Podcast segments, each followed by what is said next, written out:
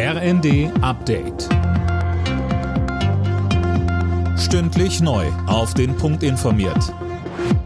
Ich bin Linda Bachmann.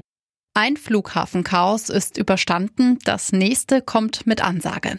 Nach der massiven IT-Störung bei der Lufthansa am Frankfurter Airport läuft mittlerweile wieder alles soweit nach Plan. Fabian Hoffmann, aufatmen können Passagiere aber nicht. So ist es und das hängt mit dem Warnstreik zusammen, den die Gewerkschaft Verdi für morgen angekündigt hat. Es wird massive Einschränkungen geben, unter anderem die Flughäfen Frankfurt, München und Hamburg haben vorsorglich alle Passagierflüge abgesagt. Der Flughafenverband ADV schätzt, dass knapp 300.000 Passagiere Passagiere betroffen sein werden.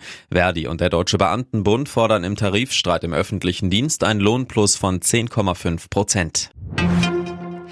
Die Kampfpanzerlieferung an die Ukraine fällt vorerst kleiner aus als geplant. Verteidigungsminister Pistorius sagte, bisher sind erst knapp 50 Leopard 2 Panzer zusammengekommen.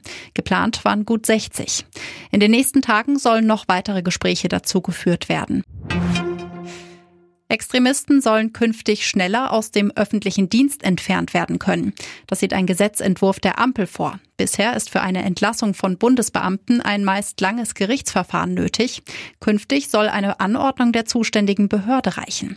Bundesinnenministerin Faeser. Jemand, der den Staat ablehnt, jemand, der ihn überwinden möchte, Stichwort Reichsbürger, also immer da, wo die demokratische Grundordnung jemand überwinden will. Das sind die Fälle, die äh, einschlägig sind. Das alles ich will das nochmal sagen, schulden wir der weit überwiegenden Zahl der Beamtinnen und Beamten, die sich eben korrekt verhalten. Und es dient insbesondere deren Schutz.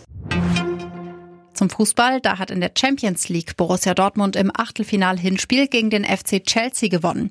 1 zu 0 hieß es zum Schluss in Dortmund. Außerdem hat Club Brügge gegen Benfica Lissabon mit 2 zu 0 verloren.